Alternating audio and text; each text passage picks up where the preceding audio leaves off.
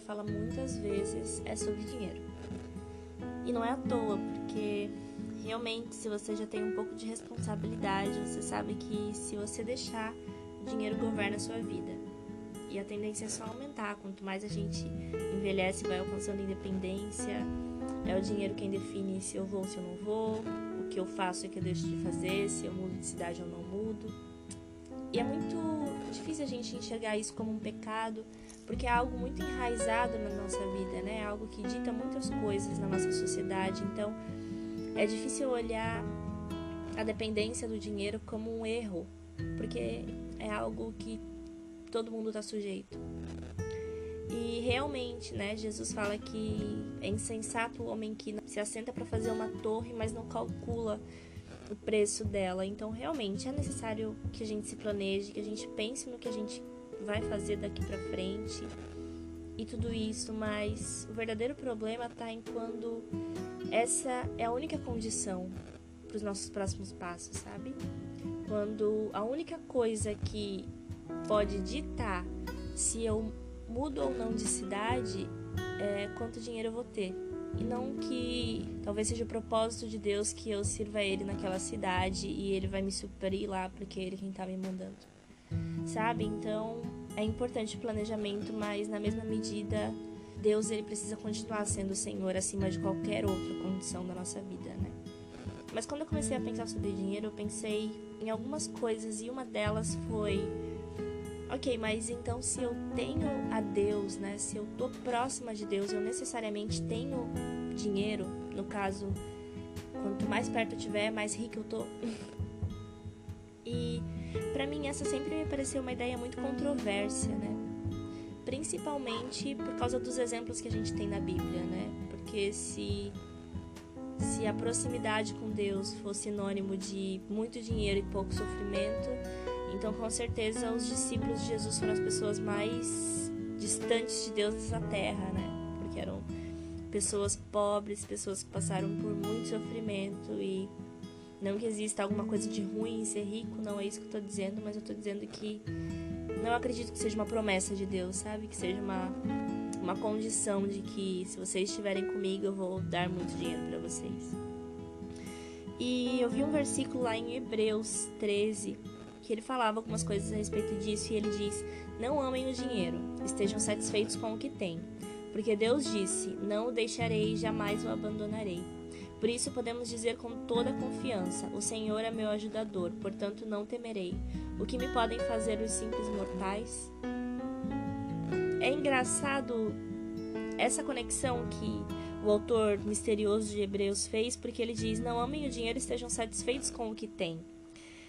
Acho que a coisa que eu deduziria que Deus teria dito depois de falar pra gente não amar o dinheiro é: Deus disse, eu vou dar dinheiro para vocês, vocês vão ter dinheiro, vocês estão bem, não precisam amar o dinheiro porque eu cuido disso para vocês.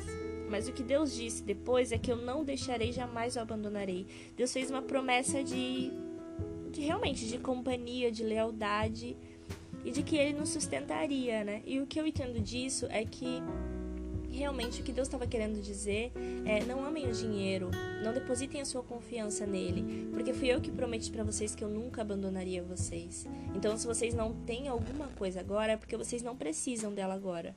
O que vocês precisam, o que vocês necessitam, eu sou o provedor de vocês, né? Eu tenho e eu ofereço. Porque essa foi a promessa que eu fiz para vocês há muito tempo que eu pretendo manter. A gente sabe, né? A gente sabe que não é uma coisa simples. Você não depender do dinheiro, não colocar sua confiança no dinheiro é uma coisa muito difícil.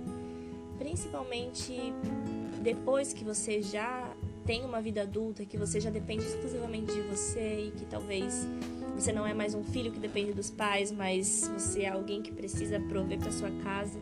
Isso se torna uma tarefa muito, muito difícil. E eu comecei a me perguntar, meu Deus, eu eu entendo a necessidade de depositar toda a confiança da minha vida em Deus.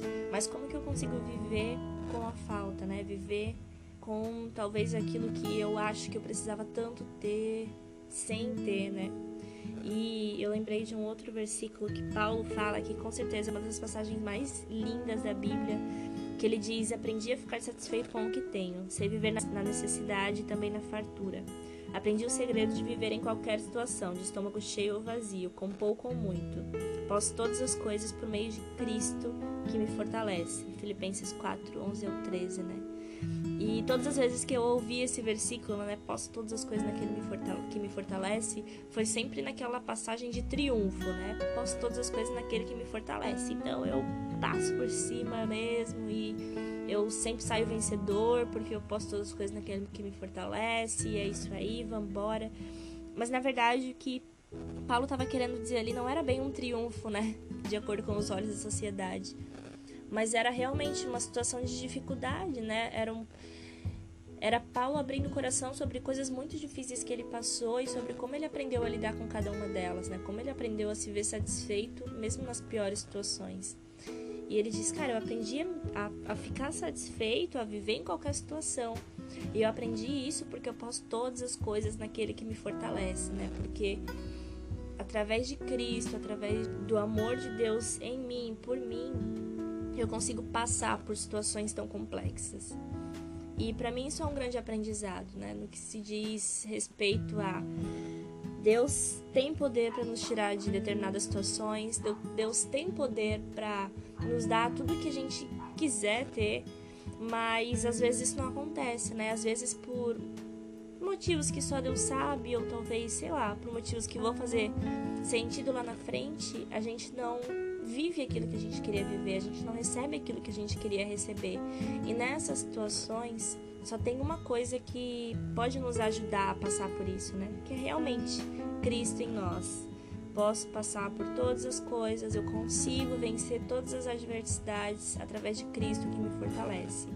Talvez tudo não fique bem, talvez eu não receba muitos dinheiros e eu pague toda a minha dívida em uma semana.